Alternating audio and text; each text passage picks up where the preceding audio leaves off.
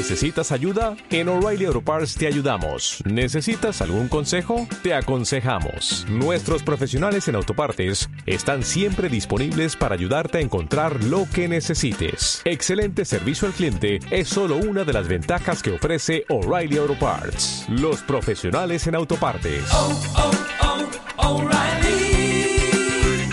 Auto Parts.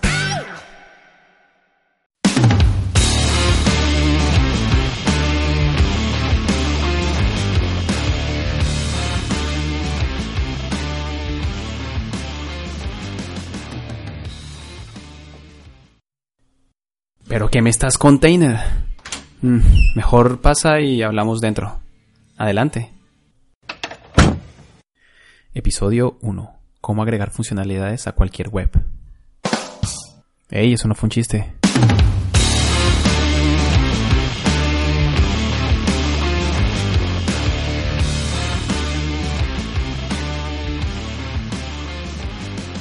Comenzamos.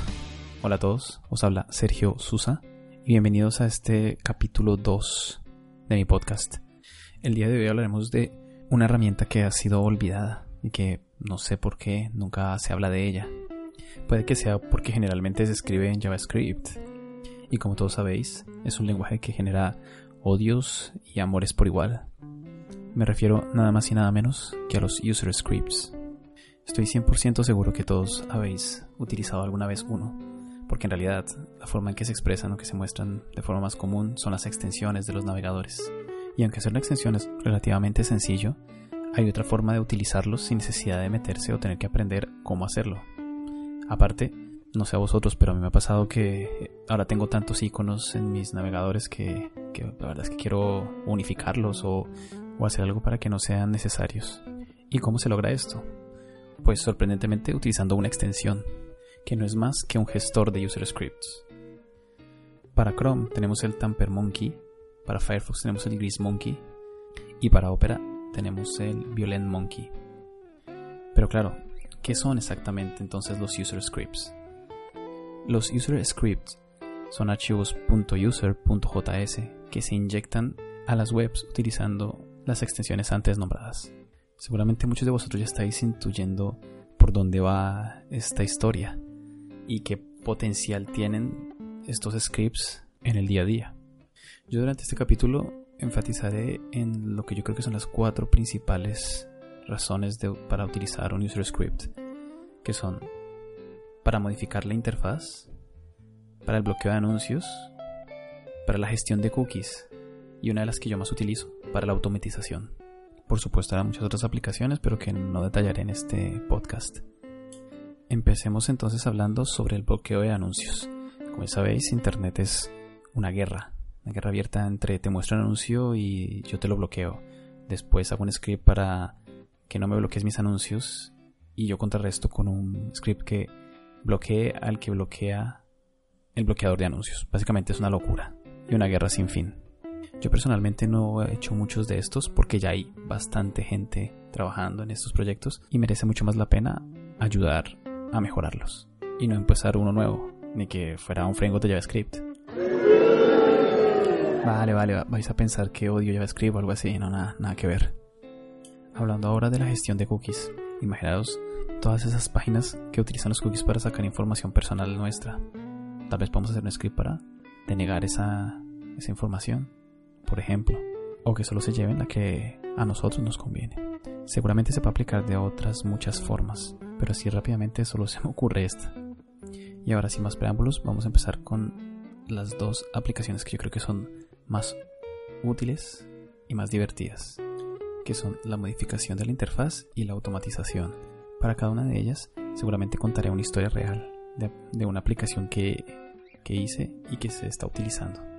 Como ejemplo de automatización, tengo un script que le llamé GitHub PR Reviewers, que básicamente lo que hace es permitir copiar reviewers de un PR a otro PR. Y os preguntaréis, ¿y esto por qué es útil? Bueno, cuando trabajas en un equipo en el cual todos están capacitados para revisar tus PRs, es muy cómodo que con un solo clic puedas asignarlos. Esto significa, claro, que hay que agregar unos botones para hacer los clics necesarios, tanto para copiar los reviewers como para pegar los reviewers y si es necesario poder limpiarlos. Básicamente esos son los tres botones que tiene mi user script.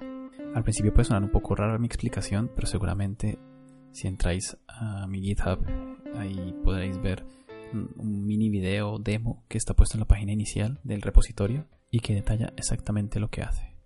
Y ahora como primicia mundial y como ejemplo de modificación de interfaz, tengo un script que se empezó a utilizar en Hola Luz desde hace un mes aproximadamente.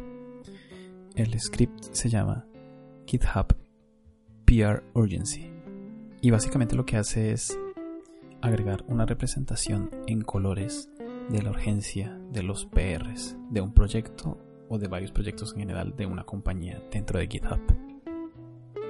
Es totalmente configurable y tiene cuatro intervalos eh, que están definidos por días. Nosotros en Doladust utilizamos, creo, los siguientes intervalos. De 0 a un día, de un día a tres días, de tres días a cinco días y hacia adelante. De tal forma que nos damos cuenta de una forma gráfica que PRs deberían estar en prioridad de revisión por tiempo. Ya no entramos a mirar si uno es más prioritario que otro porque sea más urgente, que eso ya debería ser trabajo de cada uno hacer que, se revise rápido si es una urgencia, si es la corrección de un bug o cosas por el estilo. Aparte de eso, agregué una opción que permite configurar el refresco de la pantalla. Esto porque nosotros lo tenemos en, en las pantallas gigantes y se va refrescando cada 10 minutos para que nos enteremos si alguien ya ha corregido el PR, si ya se ha cerrado, si ya se ha mergeado o si han entrado nuevos. La verdad es que la recepción de estas dos herramientas en el entorno laboral en el que estoy ha sido bastante buena y se están utilizando de forma muy efectiva. Aún nos falta un poco este último porque implica generar un poco de cultura alrededor del, de estar mirando la pantalla o tener una pestaña abierta con, con la lista de los PRs, que es una cosa que, bueno, ya, ya depende un poco de la de lo que cada persona quiera hacer. Si, si quiere corregir PRs en la mañana, por ejemplo, que puede ser o a últimas horas de la tarde o justo después de comer. Bueno, eso ya son metodologías que cada uno pues adoptará las que mejor les vaya en su forma de, trabajo.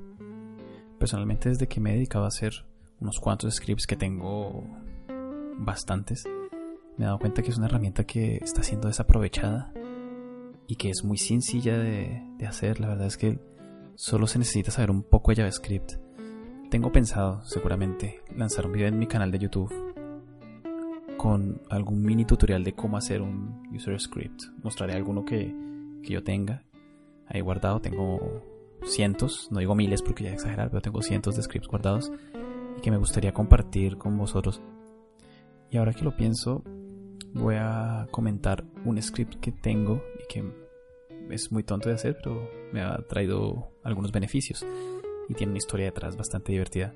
Hace unas semanas decidí ser una afiliado de Amazon. Significa que cuando alguien utiliza mi link de referido para comprar cosas en Amazon, pues recibo unos centavos. Esto no es más que agregar un query string al final de la URL del producto que se quiere comprar. Y a partir de ahí no tengo que estar recordando cuál es mi query string. Las personas no me tienen que preguntar tampoco Simplemente se instala el, script. El script lo pone automáticamente a todos los productos que se visitan en Amazon. Y de en adelante, pues funciona automático. Es un caso real, súper práctico. Es un script que tiene 10 líneas o menos. Claro, si queréis usarlo, sois libres de usarlo. Con mi referido, por supuesto. Que al final termina siendo una forma de apoyo al podcast también. Bueno, y para finalizar, espero que os animéis a utilizar los user scripts más frecuentemente y a enriquecer todo este entorno que existe. Hay muchos repositorios de, user scripts muy grandes que tienen de todo y que posiblemente lo que estáis pensando ya está hecho. O sea que está bien mirarlo, utilizar como referencia, fuente de inspiración o como metodología de aprendizaje. En fin, os lo dejo en vuestras manos. Antes de irme y para crear un hype para el siguiente episodio, voy a dar el tema que se va a tratar. y estoy seguro que a muchos de vosotros os interesará. El título es ¿Cómo pasar las pruebas técnicas? Tranquilos, tranquilos. Mientras llegue ese increíble momento, os invito a que me sigáis en mis redes sociales, como Sergio Susa, mi nombre, en todas las redes sociales. Y pues creo que esto es todo por hoy. Nos vemos en el siguiente episodio. Adiós.